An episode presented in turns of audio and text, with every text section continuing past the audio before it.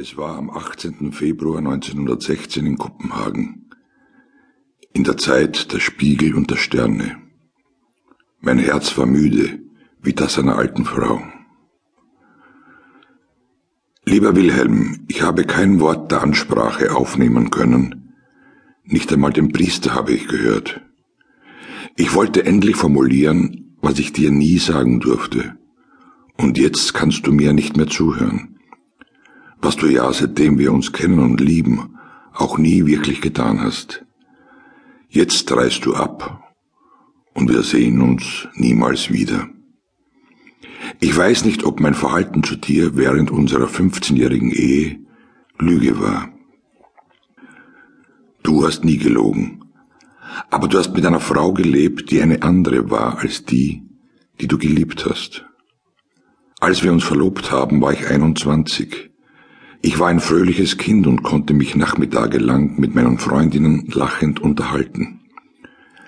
Nachdem ich dir begegnet bin, begann mein bilderloser Schlaf. Du hast meine Träume übernommen und besetzt. Du warst schweigsam und bist es bis zur Verstummung geblieben. Anfänglich hast du mir noch zugehört, wenn ich dir Erlebtes und Gewünschtes lachend erzählt habe, bis du eines Tages gesagt hast, wir sprechen nur in den Stunden, wo wir nicht leben. Sobald wir sprechen, schließen sich irgendwo göttliche Türen. Aus Liebe verschluckte ich mein Bedürfnis, mich mitzuteilen und sogar mein Lachen. Wir sind viel gereist und ich habe deutsche, italienische, französische und englische Melodien gehört. Sehr gerne gehört. Du hast dich in das Schweigen gehüllt.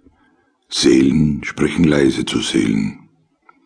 Ich habe mein Lachen verloren, um dich zu behalten. Gehen wir tanzen? Gehen wir ins Theater? Du bist nirgendwo hingegangen. Keine Vernissagen, keine Einladungen, keine öffentlichen Veranstaltungen. Ich kann nur malen und will nichts anderes.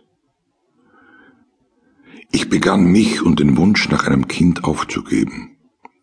Wir haben unsere Liebe eingesperrt in der Strandgat Nummer 30, in diesem verfallenen Hof, dem müden Haus, diesem leblosen Heim, eine düstere Nische deiner Welt.